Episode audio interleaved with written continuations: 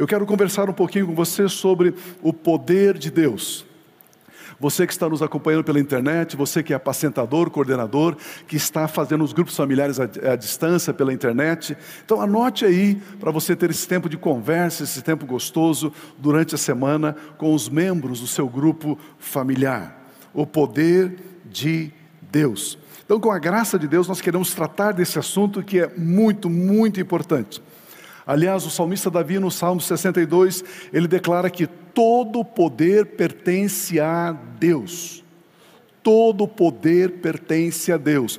Quando eu entendo esta verdade, quando eu entendo que todo poder pertence a Deus, eu jamais irei comparar qualquer adversidade, qualquer problema, qualquer dificuldade com Deus. Eu sei que tudo estará sob, debaixo do poder de Deus. Aleluia. Por isso nós queremos agora saber aonde encontrar o poder de Deus. Como ter um, relacionamento com o poder de Deus. Esse é o nosso primeiro ponto, aonde encontrar o poder de Deus. É notório que muitos cristãos é, dedicaria muito da sua vida, do seu tempo, para ter essa resposta. Aonde encontrar o poder de Deus? Porque se nós formos na religião, a religião ela tem tentado responder essa pergunta há séculos.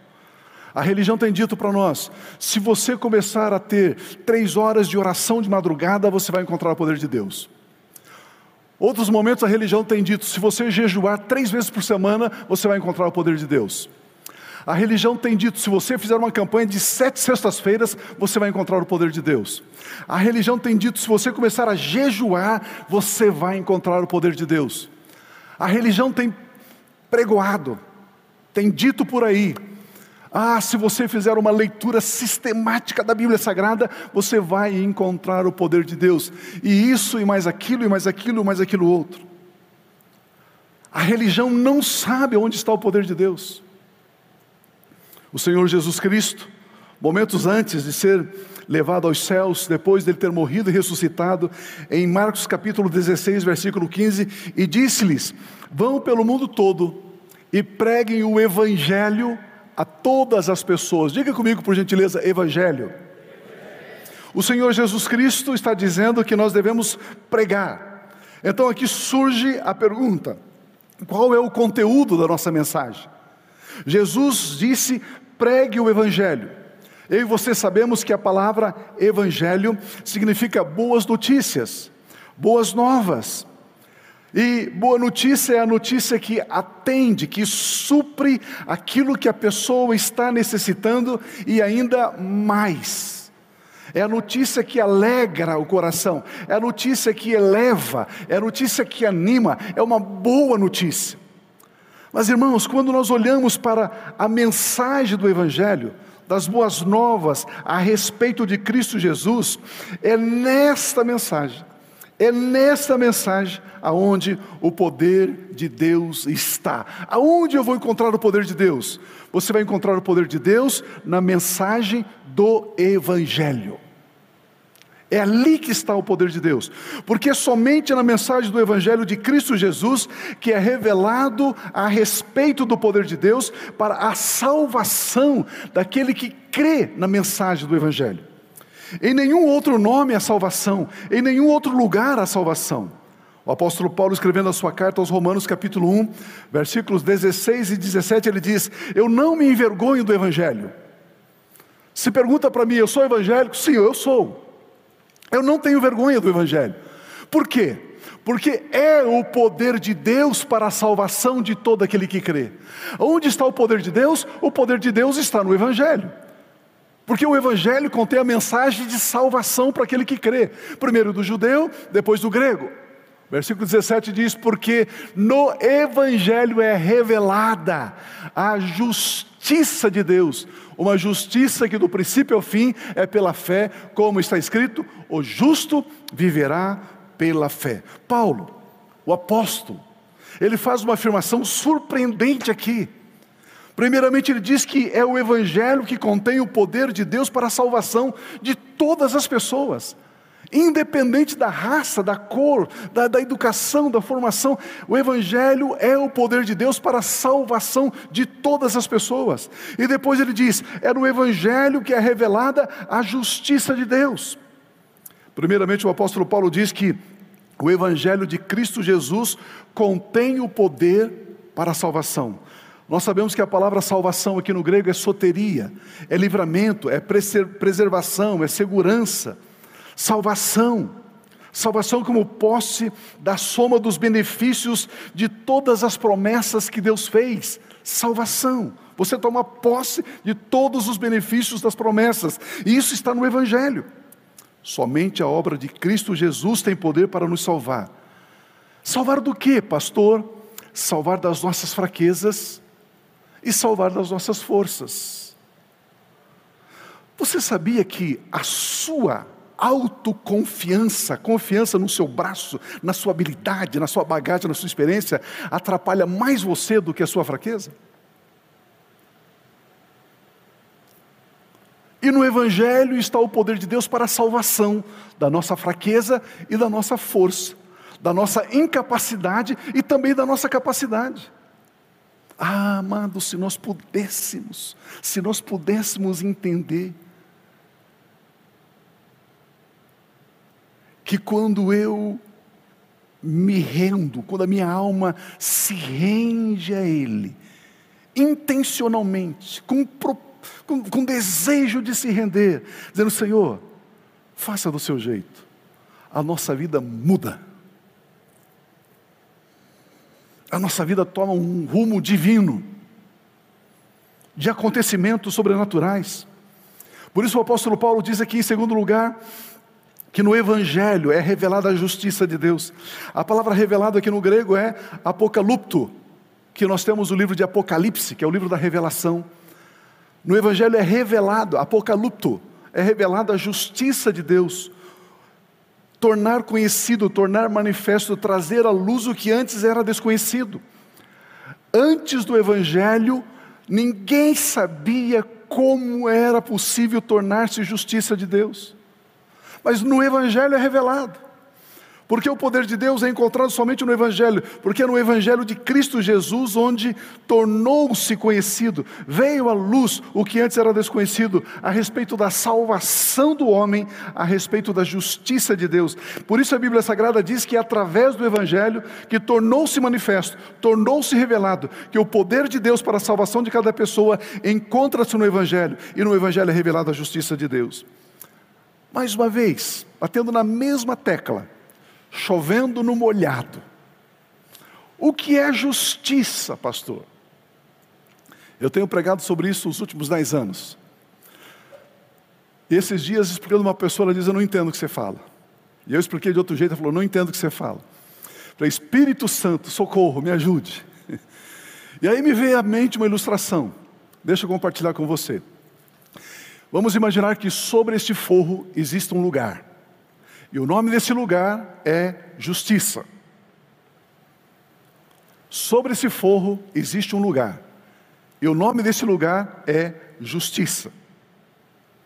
Nós sabemos que justiça é o padrão perfeito. Nós sabemos que justiça é andar no mais alto nível no mais alto e perfeito padrão de retidão, de verdade, de santidade, de integridade. Isso é justiça. Andar em justiça é andar dentro do padrão mais elevado das exigências de Deus. O que é justiça? É aquilo que Deus exige de melhor para que a pessoa seja, para que a pessoa viva. Imagina que este lugar está ali em cima desse fogo. A questão é que, para subirmos até ali, vamos imaginar que tenha 50 degraus. E aí eu digo para você, ó, se você subir esses 50 degraus, você vai chegar num lugar chamado justiça, um lugar de perfeição, lugar de retidão absoluta, lugar de, de triunfo absoluto. Você, você vai corresponder a expectativa de Deus. Deus vai olhar para você e vai dizer: Uau, não falta nada em você. Isso é justiça. Aí você diz: Então eu vou subir. Aí você sobe um degrau, sobe dois, sobe três, quatro, cinco, seis, escorrega quatro, aí você está no segundo. Aí você sobe dois, três, quatro, cinco, seis, sete, oito, escorrega oito, volta no zero. E de repente você vai descobrir que você não consegue escalar, subir esses degraus. Ninguém alcança esse padrão perfeito pelas suas próprias obras. Ninguém. Todos os esforços que o homem ou a mulher podem fazer, esforços de abstinência, esforços de resignação, esforços de quebrantamento, esforços de humilhação, esforços de obediência, de realização, de abnegação. Porque cada um desses degraus aqui tem um nome. E as pessoas dizem: agora, agora eu vou ser perfeitamente obediente, agora eu vou ser absolutamente humilde. São o nome desses degraus para as pessoas subirem. E de repente as pessoas descobrem que não conseguirão. Porque justiça é o padrão perfeito, é o estado perfeito. Deus Pai se relaciona somente, isso aqui que é importante. Deus só relaciona-se com aqueles que estão na justiça, aqueles que são perfeitos. Só com esses. Mas, mas, mas, mas, mas, mas, mas, pastor, mas, mas, mas, mas, é, é isso mesmo. Deus só se relaciona com quem está isto isto. Irmãos, irmãs, vamos internalizar essa verdade. Nós não somos justificados pelas nossas obras.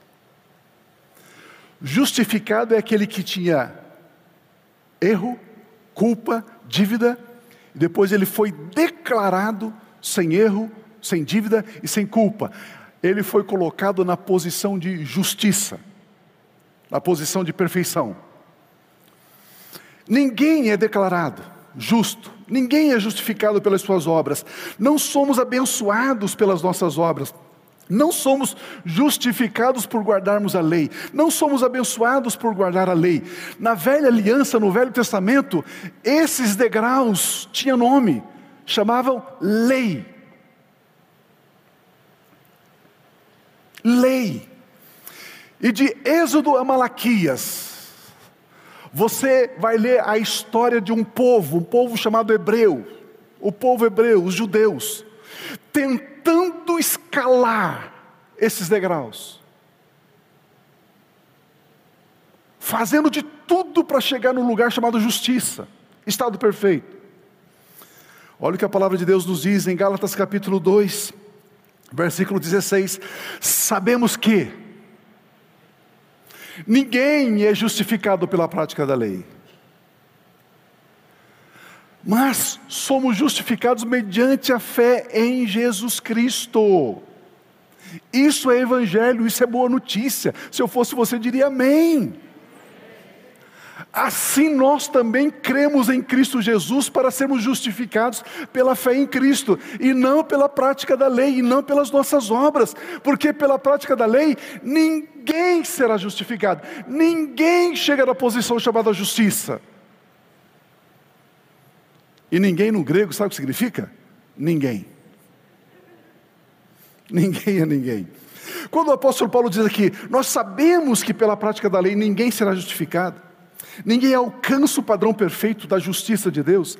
A palavra grega aqui, sabendo, sabemos, é eido.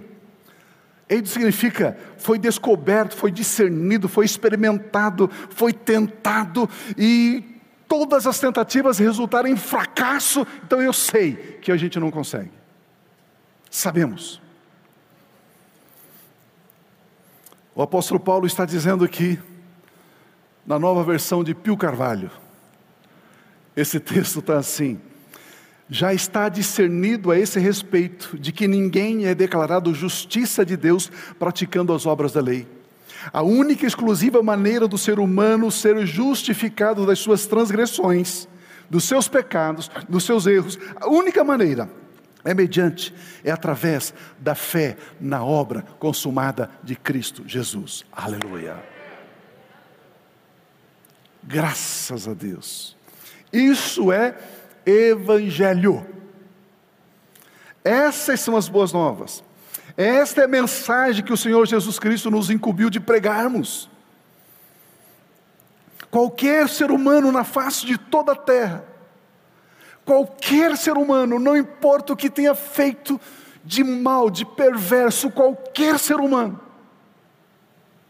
pode ser declarado justo, se ele crer e receber a salvação dada por Cristo Jesus. Isso é Evangelho, isso é boa notícia, essa é uma boa mensagem. Como pregar o Evangelho? Será que é somente abrir a minha boca e sair dizendo isso, essa verdade por aí? Como pregar? Pergunta para mim como. Quando o Senhor Jesus Cristo nos incumbiu de pregarmos o Evangelho, Ele estabeleceu princípios. E o primeiro princípio está em Atos capítulo 8, 1 versículo 8, onde diz: Mas receberão poder quando o Espírito Santo descer sobre vocês, e aí vocês serão minhas testemunhas, e aí vocês pregarão.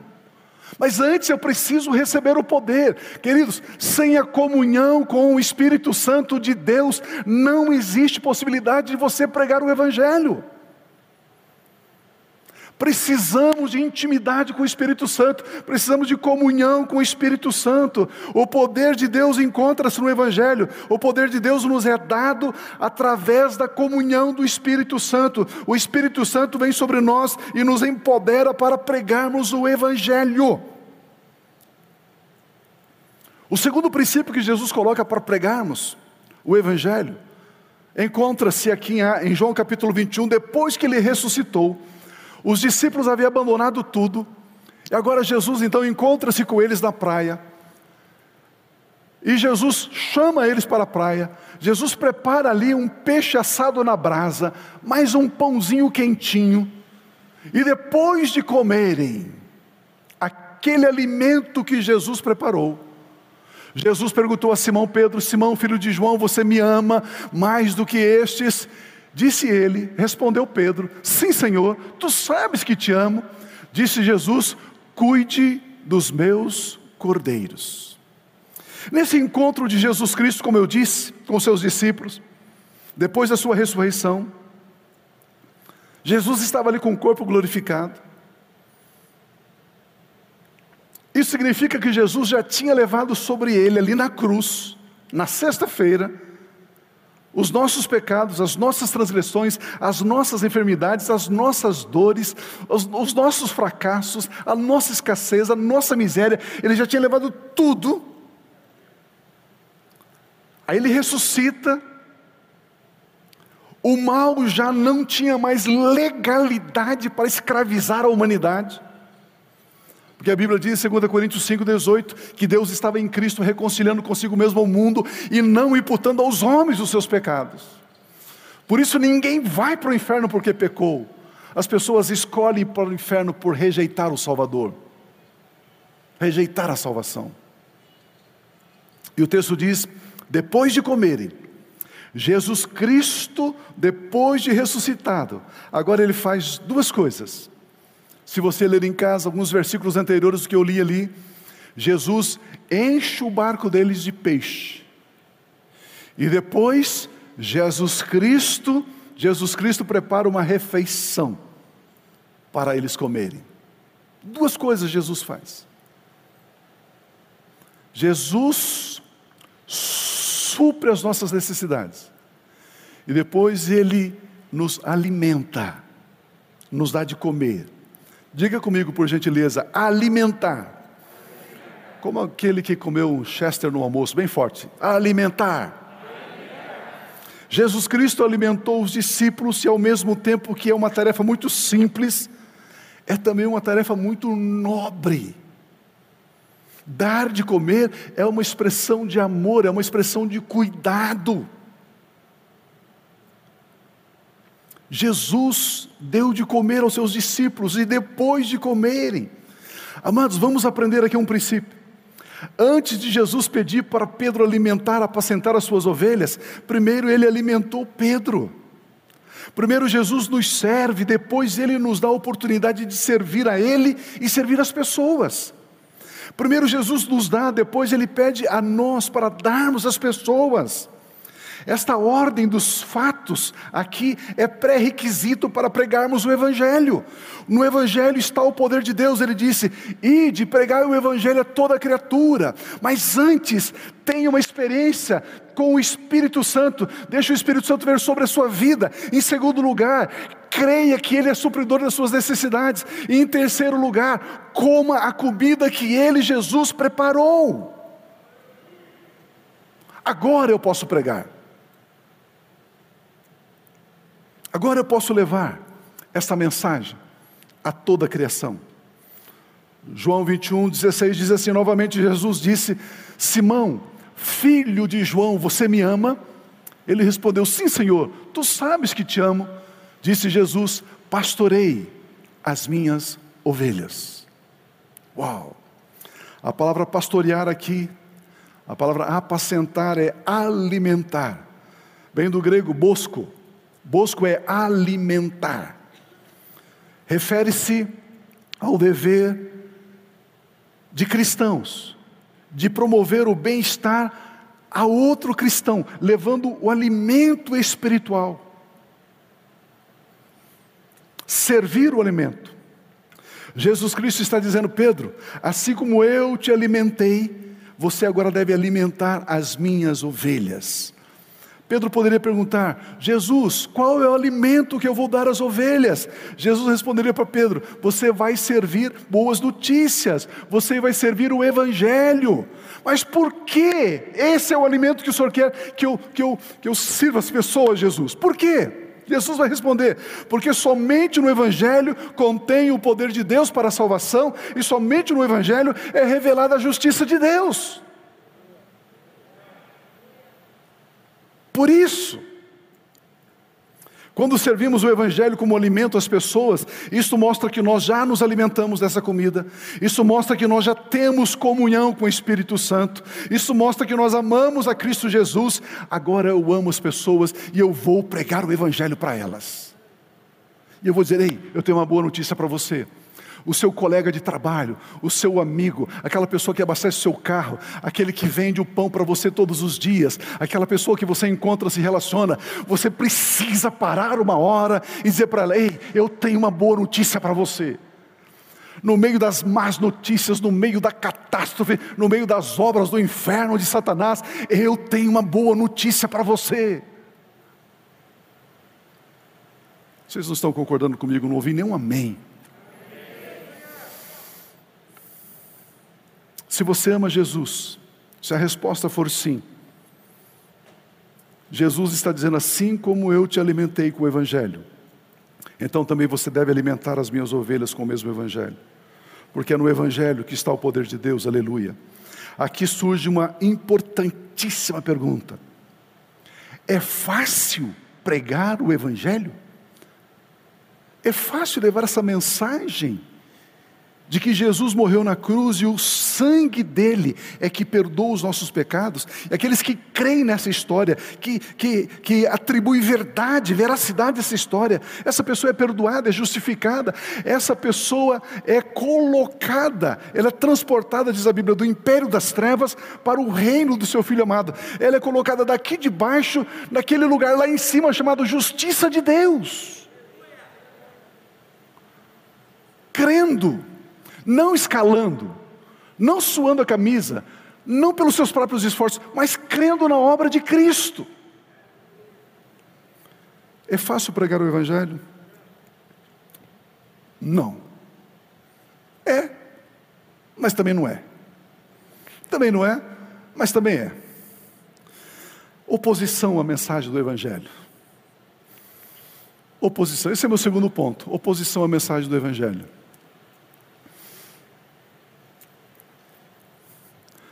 É, é, é, uma comparação esdrúxula essa minha aqui, boba, bem boba. Mas se você fosse o diabo, sabendo que no Evangelho está o poder de Deus, as pessoas ao ouvir o Evangelho, se elas creem no Evangelho, elas são salvas. E elas são colocadas numa posição chamada justiça de Deus, uma posição onde o diabo jamais poderá alcançar as pessoas que estão na justiça de Deus. Ele pode tentar, mas ele não alcança, está fora do alcance das trevas, está fora do alcance do mal, está fora do alcance da miséria, está fora do alcance da, da tristeza, da angústia, do fracasso. Justiça é o lugar de vitória. Se você fosse o diabo, você ia deixar que esse evangelho fosse facilmente pregado?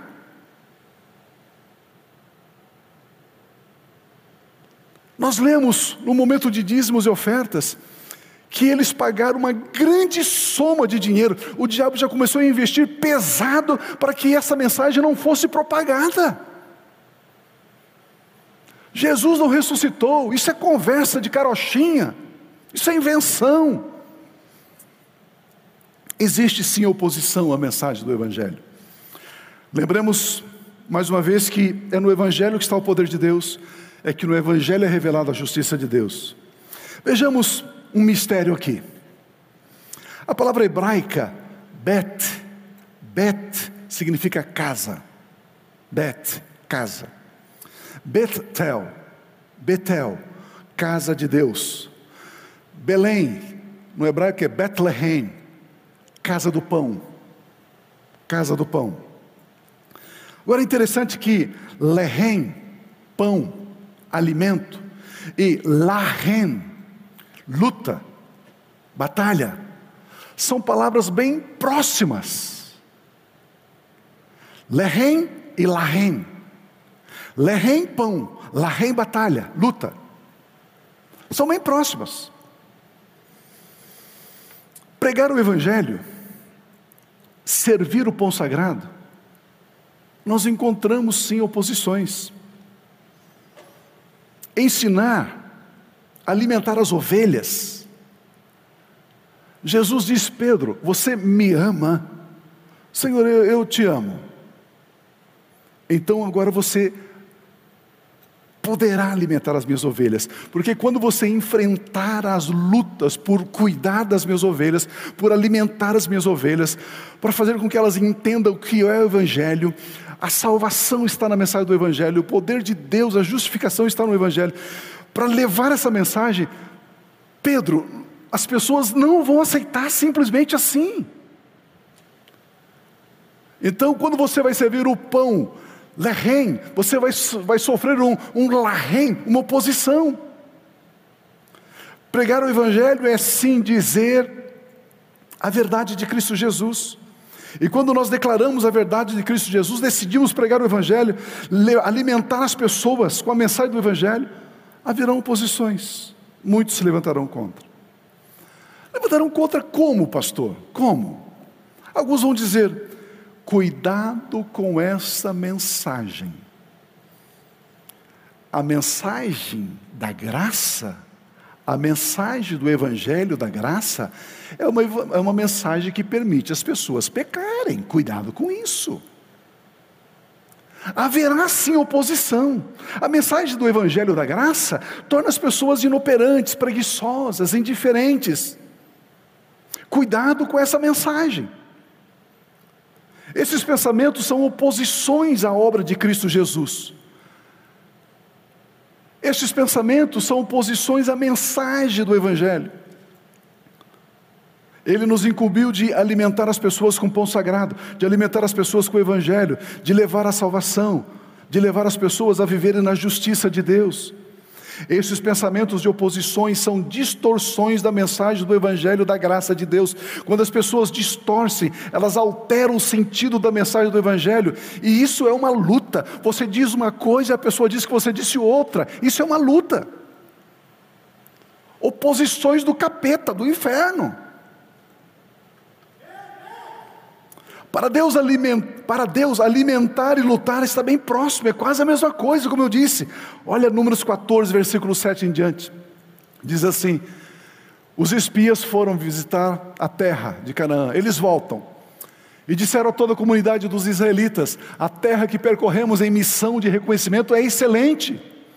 Se o Senhor se agradar de nós, Ele nos fará entrar nessa terra onde manam leite e mel, e a dará a nós.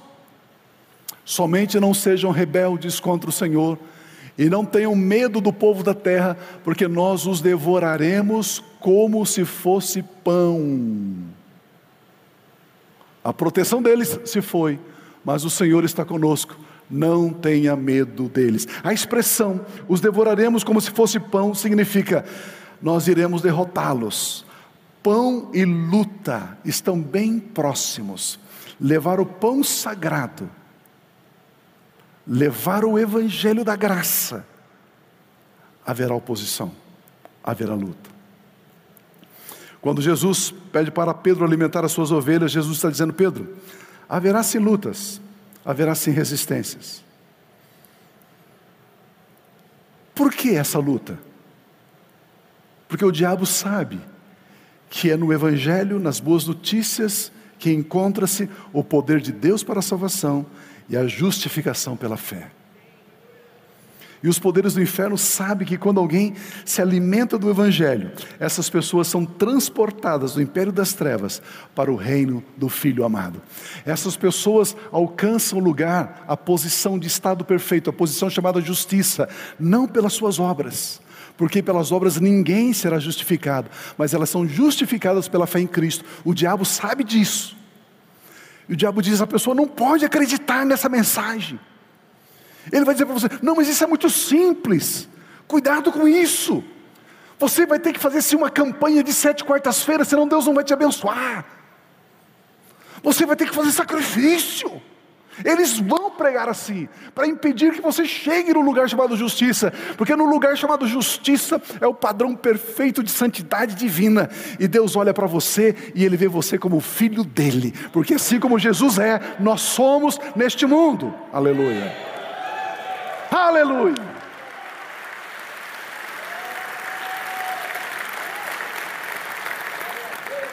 Amados, ninguém enfrentou mais lutas e oposições para alimentar a igreja com o evangelho de Cristo do que o apóstolo Paulo. O apóstolo Paulo, escrevendo para os irmãos da Galácia, numa região, ele diz assim: Admiro-me de que vocês estejam abandonando tão rapidamente aquele que os chamou pela graça de Cristo para seguirem outro evangelho. Olha o texto. Que na realidade não é outro evangelho. Porque não existe outra boa notícia, não existe outras boas novas. O que ocorre é que algumas pessoas os estão perturbando, querendo perverter o evangelho de Cristo. Uau! Olha a luta de Paulo aqui. O povo dessa região, chamado Galácia, havia se convertido a Cristo e pela fé foram justificados. Mas agora vieram algumas pessoas da religião judaica, vieram lá de Jerusalém, entraram nessa região e começaram a dizer para eles: cuidado, cuidado com esse tal de Paulo, cuidado com essa mensagem. Se vocês não circuncidarem, vocês não serão salvos. Só crer em Cristo não te dá salvação, você precisa da circuncisão. E além disso, você precisa guardar o sábado. E além disso, você precisa colocar um kippah na cabeça. E além disso, você precisa participar das festas que Deus estabeleceu no Velho Testamento. Senão vocês não serão salvos. E Paulo diz: o quê? Vocês estão ouvindo esses judeus, esses religiosos, estão crendo neles? Passando para outro evangelho, que na verdade não existe outro evangelho, eles estão pervertendo o evangelho de Cristo. Que coisa impressionante. Eles diziam: cuidado, ser salvo no evangelho de Paulo é muito fácil, qualquer um pode ser, cuidado, não é bem assim. Esses judeus que estavam se convertendo a Cristo Jesus, eles insistiam que para serem salvos, justificados e abençoados por Deus, era necessário muitas obras de sacrifícios. Somente a fé no Evangelho da graça não bastava, dizia eles. Paulo repreende esses irmãos da região da Galácia, porque eles estavam mudando o Evangelho de Cristo o evangelho que diz, não somos justificados pelas obras, ele estava dizendo, precisa de obras. O evangelho de Cristo diz, não somos abençoados pelas nossas obras. Eles diziam: se vocês não fizerem sacrifício, Deus não vai abençoar você. O Evangelho de Cristo diz: não atingimos o padrão da justiça de Deus pelas nossas obras ou pelos nossos esforços. E eles diziam: se vocês não se esforçarem, sacrificarem, esmerarem, vocês não alcançarão a justificação. Pervertendo. E eles, pela influência da religião judaica, não criam que era somente pela fé na obra de Cristo. A confusão está no fato de que, na antiga aliança, as pessoas se esforçavam de todas as formas para serem justificadas. Na velha aliança, para alguém tentar se de, ser declarado justo, era necessário fazer muitas obras, muitos sacrifícios. Mas na nova aliança, para ser declarado justo, é igual a crer e receber a obra de Cristo Jesus. Este é o verdadeiro Evangelho Evangelho, este é o pão sagrado. É isso que Jesus disse: Pedro, você me ama? Então alimente desse pão sagrado as minhas ovelhas. Aleluia, meu Deus. Os cristãos da Galácia, no primeiro momento, aceitaram e creram no Evangelho, mas em segundo momento, eles abandonaram a fé no Evangelho. Eles queriam agora ser abençoados pela fé nas suas próprias obras eles mudaram o alimento. Luta, luta. Paulo enfrenta essa luta. Amados irmãos e irmãs, a nossa luta não é contra a carne e contra o sangue, a nossa luta é resistir aos poderes malignos que querem mudar o evangelho da graça de Deus.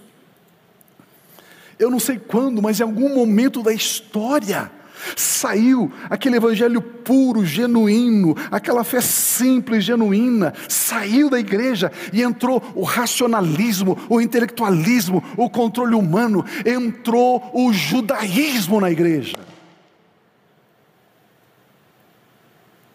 Assim como na igreja da Galácia. Quando Paulo escreve aqui Gálatas capítulo 1, versículo 7, o texto diz assim: que na realidade não é o evangelho o que ocorre é que algumas pessoas os estão perturbando, querendo perverter o Evangelho de Cristo. querendo perverter o Evangelho, versículo 8. Mas ainda que nós, ou um anjo dos céus, pregue um Evangelho diferente daquele que lhes pregamos, que seja amaldiçoado. Como já dissemos, agora repito: se alguém lhes anuncia o Evangelho diferente daquele que já receberam, que seja amaldiçoado. O que esses falsos irmãos estavam fazendo? Pervertendo o Evangelho de Cristo. A palavra perverter no grego é metástrefo. Significa deturpar, desvirtuar, desnaturar, dar volta, virar, virar de ponta cabeça. Era isso que eles estavam fazendo. Eles estavam mudando, deturpando o Evangelho, eles estavam mudando, desnaturando o pão, o tipo de alimento que Jesus Cristo disse que quem ama a Ele deveria alimentar as ovelhas, as pessoas. Eles estavam saindo da graça e voltando para a lei, eles estavam pervertendo, alterando o Evangelho, eles queriam colocar as próprias obras no lugar da obra de Cristo. Qual a diferença da vida vivida no Evangelho e da vida vivida na religião judaica? A religião judaica se baseia na lei, o Evangelho se baseia no amor e na graça de Deus. Na lei, primeiro você faz ou tenta fazer, para depois Deus retribuir, para depois Deus abençoar você. No Evangelho da Graça, primeiro Deus faz, primeiramente Ele te abençoa, e depois você, por gratidão, por reconhecimento, por amor, por generosidade, você faz para Deus. Na lei, as obras são obras para conquistar. Na graça, eu faço as obras porque eu quero agradecer. As nossas obras não são obras de conquista, são obras de gratidão. Na lei, eu faço as obras porque ainda eu não tenho. Na graça, eu faço as obras porque eu já tenho. Amados, esse é o verdadeiro conteúdo do Evangelho. Amados, esse é o verdadeiro pão sagrado. E Jesus disse: Pio, você me ama? Eu disse: Sim, Senhor, eu te amo. Então sirva esta comida para as minhas ovelhas. essa comida para as minhas ovelhas. Na velha aliança, a justificação obrigatoriamente é resultado das obras. Na nova aliança, a justificação obrigatoriamente é resultado da fé na obra de Cristo. Na velha aliança, eu confio nas minhas próprias obras. Na nova aliança, eu confio somente na obra de Cristo Jesus. Na nova aliança, nos rendemos às conquistas de Jesus Cristo. Amados, ele foi açoitado, ele foi esmagado, ele foi enxovalhado, ele foi cuspido, ele, ele ficou desfigurado. E isto é suficiente para nos salvar. Isso foi suficiente para nos abençoar. Aquele que não poupou o seu único filho, antes o entregou por todos nós, como não nos dará juntamente com ele de graça todas as coisas? Meu Deus! Justificados, pois, pela fé, temos paz com Deus mediante Cristo Jesus. Ele faz abundantemente além daquilo que pedimos ou pensamos. Esse é o Evangelho. Esta é a comida que sustenta. É isso que é pregar, é isso que é anunciar o Evangelho, é isso que é alimentar as ovelhas do Senhor Jesus. Este é o poder de Deus. E a nossa luta é não permitir que a velha aliança seja servido como alimento nas nossas igrejas. Eu tenho pena dos cristãos, porque hoje nas internets da vida, nos YouTubes da vida, tem lixo, lixo, lixo, lixo e as pessoas estão comendo e comendo e comendo e comendo. É impressionante. Impressionante. A nossa luta é não permitir que a velha aliança seja servida como se fosse um alimento de primeiríssima qualidade. Não é. A nossa luta é não permitir que a fé no Evangelho da graça de Deus seja pervertido, metástrefo, para a fé das obras da lei. Quer ver um exemplo? O dízimo, o assunto dízimo. Na velha aliança, o dízimo era uma obra para Deus abrir as janelas dos céus, para Deus abençoar o povo hebreu. O dízimo era uma obra para Deus repreender o devorador. Você já viu isso no púlpito, subir no púlpito e dizer assim: vamos ter o nosso momento de dízimos e ofertas. Malaquias diz: se você dizimar ofertar, ele vai abrir as janelas do céu, vai repreender o devorador. Já viu isso? Isso não é para nós, irmãos.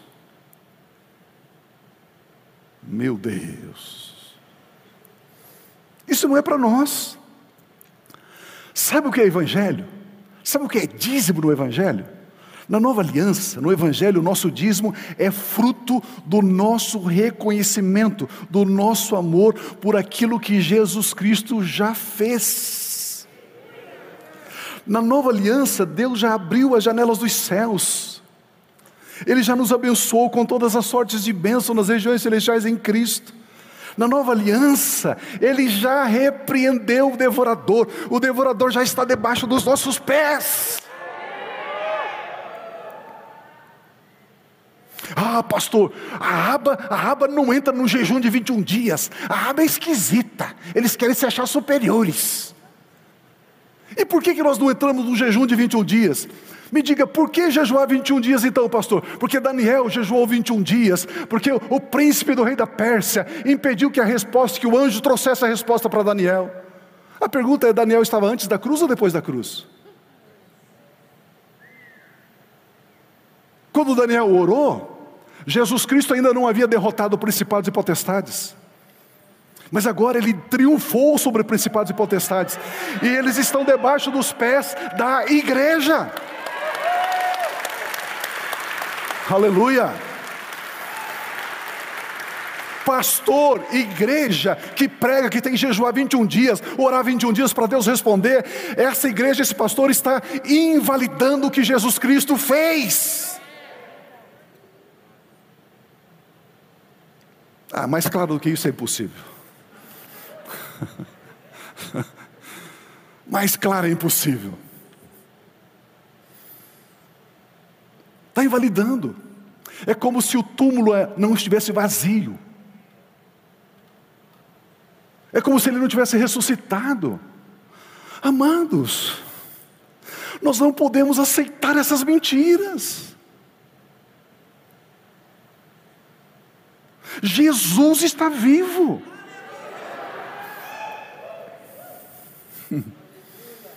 Precisamos crer no Evangelho. No Evangelho é o poder de Deus.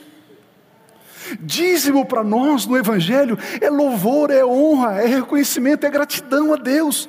Quando eu me alimento do Evangelho, eu estou dizimando, reconhecendo que o poder de Deus me salvou. O dízimo é o reconhecimento de que o amor de Deus me justificou, me alcançou. Tudo passa a ser mais nobre, tudo passa a ser mais perfeito. Eu sou generoso por gratidão, eu jamais poderei pagar pelo que Ele fez por mim. Isso é dízimo. E as nossas ofertas, pastor? São diferentes dos dízimos? Sim. A Bíblia diz que ofertas são ofertas alçadas. Vamos imaginar que esse copinho de água aqui chama-se dízimo.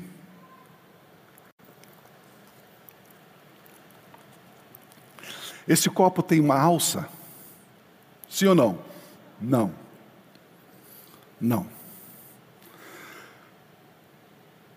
A alça é aquilo que está para além de, está para fora.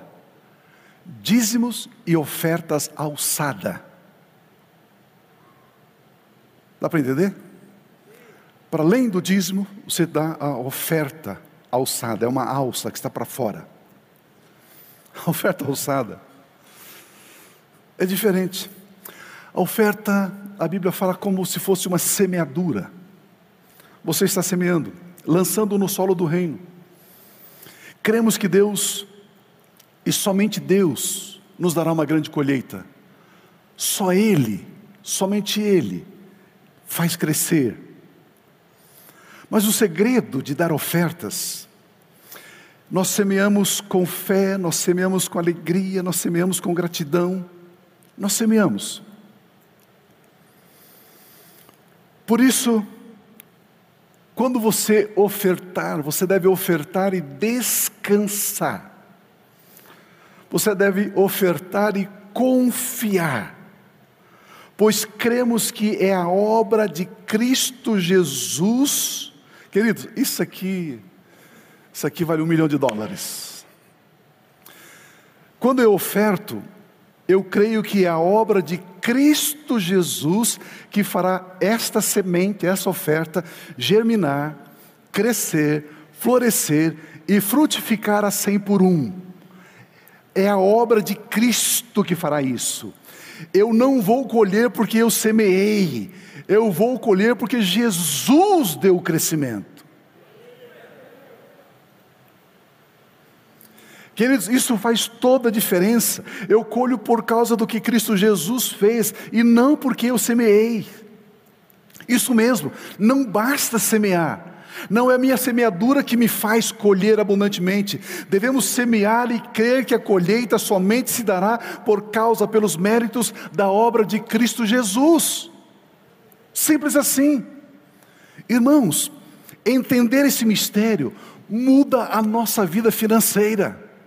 O que, que aconteceu? Acabou a luz? Acenda aqui luz aqui da frente. Aí, mais se quiser isto. É, para pregar o evangelho não é fácil.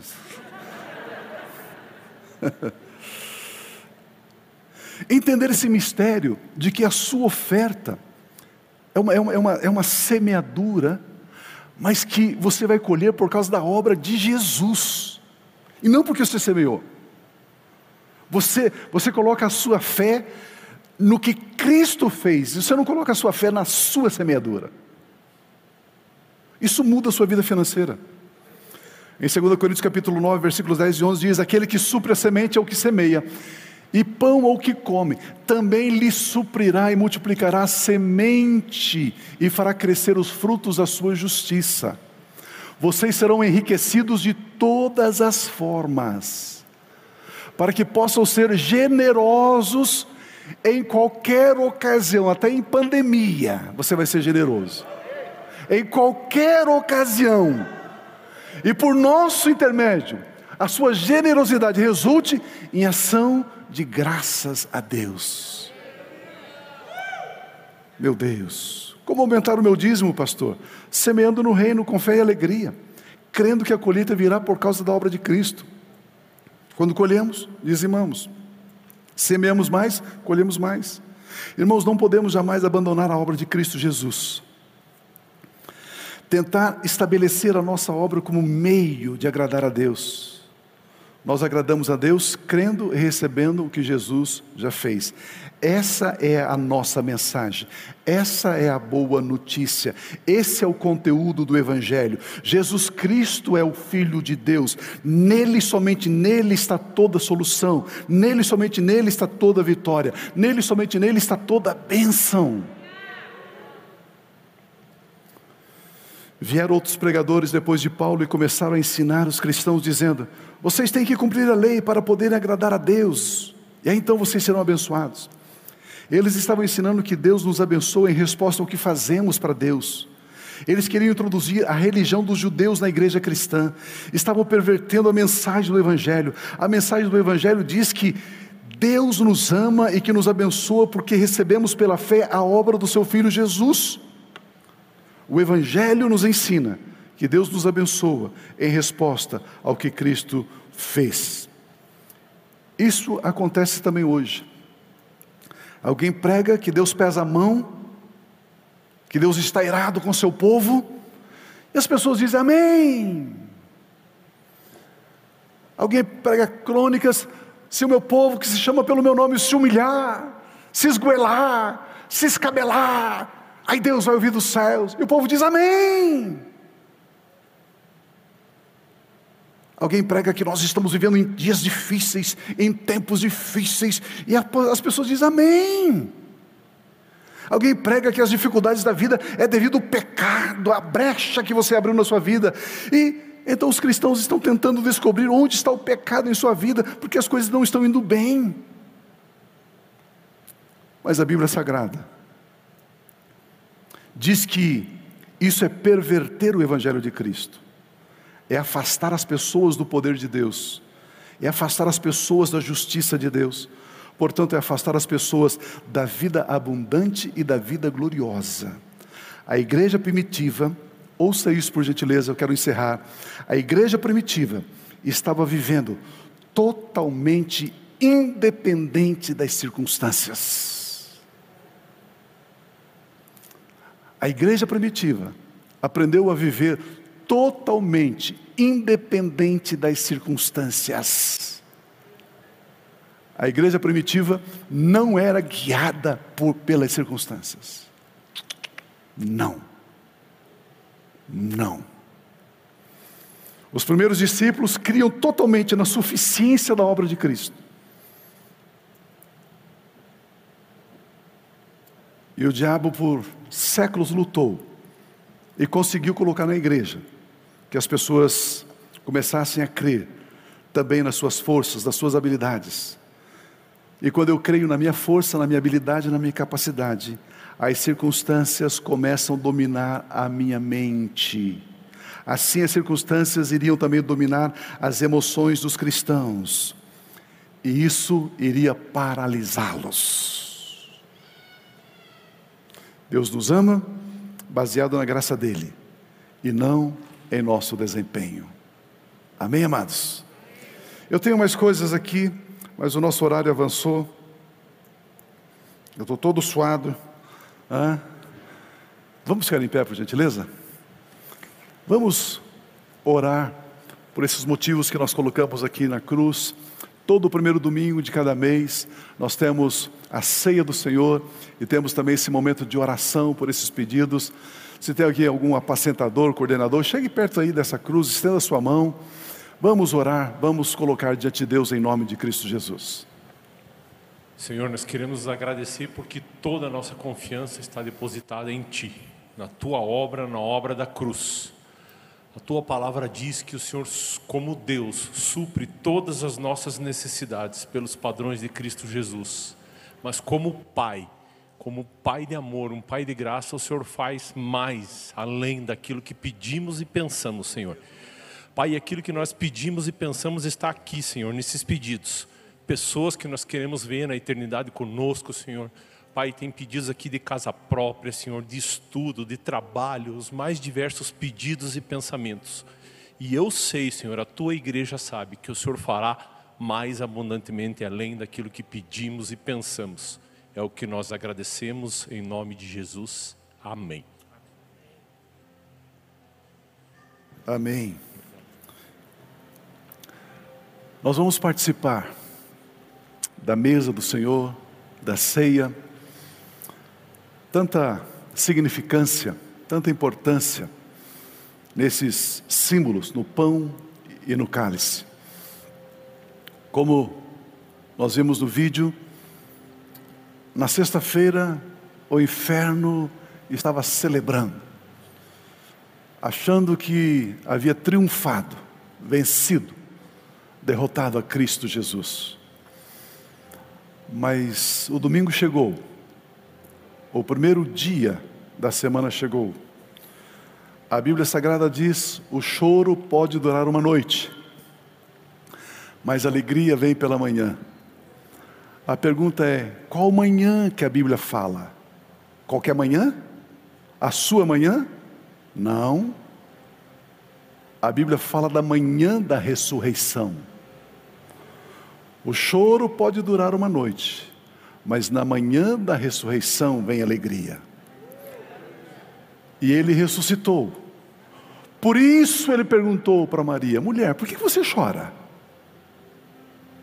Por que você está chorando? Eu estou aqui vivo, ressurreto, eu venci a morte. Aliás, até tem uma música aí no Brasil fazendo o maior sucesso, né? O choro pode durar uma noite, o choro pode durar uma noite. E as pessoas pensam que é o choro dela e que amanhã de manhã, segunda-feira, não vai ter mais. Não, irmãos. A ignorância da Bíblia do crente é uma coisa assim absurda. E os caras botam nas músicas, sai cantando e todo mundo canta junto. Não, não, não. O choro pode durar uma noite, mas na manhã da ressurreição surgiu alegria. E essa é a nossa alegria, essa é a nossa vitória, essa é a nossa paz. Ao pegar esse pão na sua mão, ao pegar esse cálice, tenha no seu coração esse, esse espírito de gratidão, de louvor, dizendo: Pai, obrigado, obrigado. Você que está em casa, você que está participando aí com a sua família, você que não pôde estar aqui conosco, tenha essa gratidão no seu coração, no seu espírito. Deus, obrigado, porque agora eu posso me alegrar, verdadeiramente eu posso me alegrar, porque Jesus Cristo, Jesus Cristo me chama de irmão. Ele diz para as mulheres: vá e diga aos meus irmãos, já não são mais os meus servos, já não são mais os meus discípulos, mas os meus irmãos. Porque o servo não sabe o que faz o seu senhor. Mas nós somos irmãos. E por sermos irmãos, somos filhos amados de Deus. Minha irmã, você é uma filha amada de Deus. E por sermos filhos amados de Deus, somos herdeiros de Deus e co-herdeiros com Jesus Cristo. Ah. Por isso o apóstolo Paulo diz assim: Pois recebi do Senhor o que também entreguei a vocês, que o Senhor Jesus, na noite em que ele foi traído, ele tomou o pão. E tendo dado graças, partiu e disse: Isto é o meu corpo, que é dado em favor de vocês. Façam isto em memória de mim. Da mesma forma, depois da ceia, ele tomou o cálice e disse: Este cálice é a nova aliança no meu sangue. Façam isto sempre que o beberem, em memória de mim. Lembrem-se disso, porque sempre que comerem deste pão e beberem deste cálice, vocês anunciam a morte do Senhor até que ele volte. Até que ele volte. E me permita, antes de participarmos, explicar mais uma coisa para você. Irmãos, a segunda vinda de Jesus não é para a igreja. Eu e você não estaremos aqui na segunda vinda de Jesus. A igreja será arrebatada.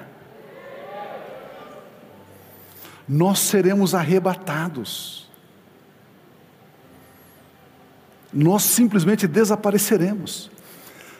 Minha irmã, sabe esse vestido caro que você está vestindo? Vai ficar aí no chão aí, ó. Irmão, sabe esse terno bonito que você está aí pregando, usando ele? Vai ficar para o anticristo, esse trem aí. Não, não vai ficar porque está ungido, ele não vai usar isso aqui. A segunda vinda de Cristo não é para a igreja, não é para nós, não. Nós viremos com Ele nos ares. Nós viremos com Ele nos ares, diz a palavra de Deus.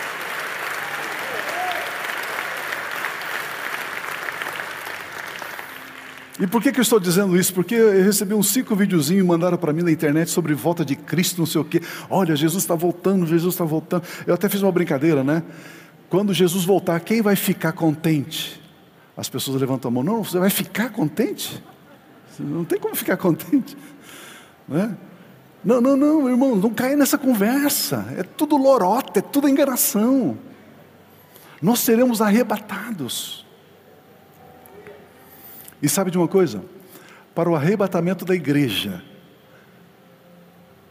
não precisa de nenhum cumprimento, cumprimento mais de profecias, todas já se cumpriram. Para a segunda vinda de Cristo, ainda tem que cumprir algumas coisas, mas para o nosso arrebatamento, não.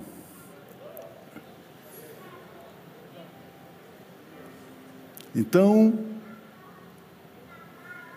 dois estarão na cama, disse Jesus. Um será tomado e outro poderá ficar. Tem companhias aéreas nos Estados Unidos que não permitem pilotos cristãos evangélicos, piloto e copiloto, estar na mesma aeronave. Eles já não permitem. Porque eles sabem que a hora que soa a trombeta, o piloto vai embora. Aí o copiloto vai aterrizar aquele trem lá. É isso aí. Ao participar, esse texto diz: Nós fazemos isso em memória dele até que ele venha, até termos o nosso encontro com ele. E sabe de uma coisa? Eu sinto aqui no meu espírito está bem perto, viu? Mas pertinho, pertinho. Não vai demorar muito não. Não vai demorar muito não. Vamos orar agradecendo? Pai, obrigado por essa noite de celebração, essa noite de culto essa noite de alegria, essa noite onde louvamos o Senhor, adoramos o Senhor, temos comunhão com os irmãos, podemos olhar os rostinhos desses amados, e também, ó Deus, podemos receber a tua palavra que é pão sagrado. Pai, obrigado. Pai, obrigado. Pai, nós declaramos sobre a vida de cada um de nós uma semana extraordinária uma semana vivida não na nossa justiça, mas na justiça que recebemos de Cristo Jesus. Fomos justificados, estamos assentados nas regiões celestiais, pensamos nas coisas que são do alto, somos guiados pelo Teu Espírito. Espírito Santo, por gentileza, por gentileza, aplique essa palavra nos nossos corações eu declaro, eu profetizo que ela vai germinar, crescer, frutificar abundantemente em o nome de Jesus. Pai, nós declaramos sobre a vida de cada um de nós saúde perfeita, vida divina, do alto da cabeça à planta dos pés, em o nome de Cristo Jesus. Amém, amém, amém.